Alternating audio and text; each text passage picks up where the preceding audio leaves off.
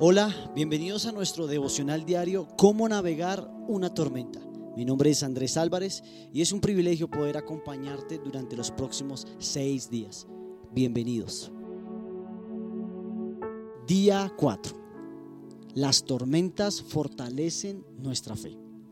Definitivamente las tormentas de la vida tienen propósito y uno de ellos es perfeccionar nuestra fe. Muchas veces las tormentas perfeccionadoras nos confunden porque nos han enseñado que si hacemos la voluntad de Dios, nunca vamos a tener problemas. Pero eso no es así. En la Biblia encontramos la historia de Pedro y los discípulos en medio de una tormenta que azotaba la barca. Jesús que estaba solo, orando, fue hacia ellos caminando sobre las aguas. Al verlo, Pedro sale del bote y comienza a caminar sobre las aguas también.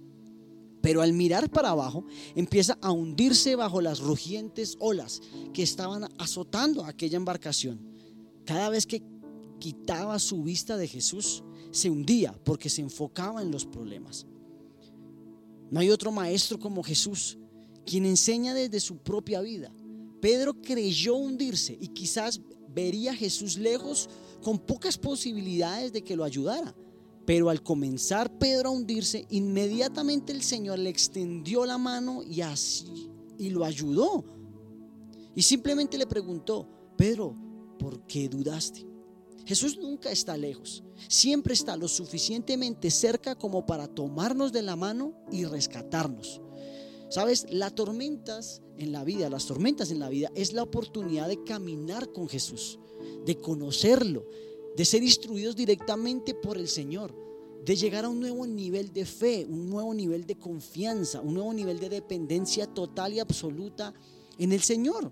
Es la oportunidad para crecer o para ahogarnos en la vida. La manera en la que reaccionemos en medio de la tormenta será el secreto de cuánto hemos aprendido del Señor. Sabes, la fe se, se materializa en actos concretos, visibles, frutos de la obediencia.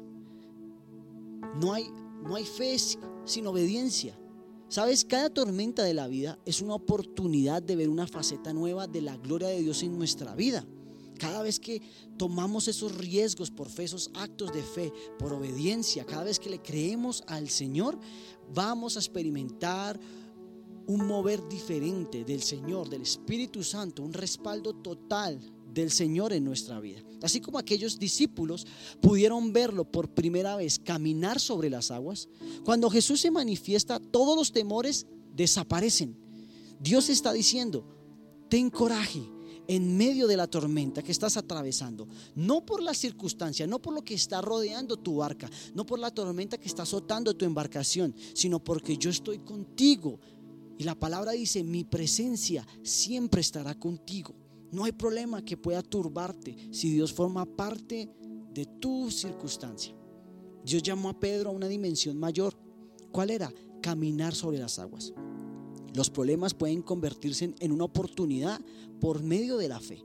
Para ingresar a un nuevo nivel en tu vida espiritual necesitamos tomar esos riesgos de fe, de obediencia para con nuestro Padre.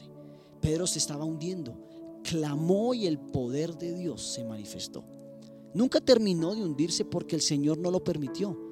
Yo quiero decirte, tampoco dejará que tú te hundas. El poder de Dios te sostendrá y te pondrá a salvo. Así que hoy es un buen tiempo para que pongamos nuestra confianza 100% en el Señor.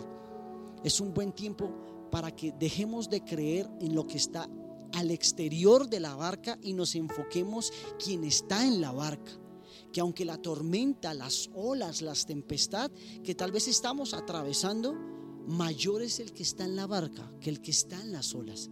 Así que es un buen tiempo para que confiemos en el Señor, para que fortalezcamos nuestra fe, que aprendamos a depender 100% en el Señor, que tengamos 100% fe y 0% la razón. Padre, te damos Gracias por este tiempo de palabra, Señor, por este tiempo de devocional. Te pido que seas tú ayudando a fortalecer la fe de los oyentes. Que seas tú, Padre Celestial, ayudándonos a depender 100% de ti. Te pedimos, Señor, que la tormenta que están atravesando no sea de muerte, sino que sea para ver la gloria tuya en nuestra vida. Señor, nuestra mirada está puesta en ti, no en nuestro alrededor. Y creemos y estamos confiados y seguros que tú vas a extender tu mano poderosa y nos vas a salvar. En tu nombre Jesús. Amén y amén.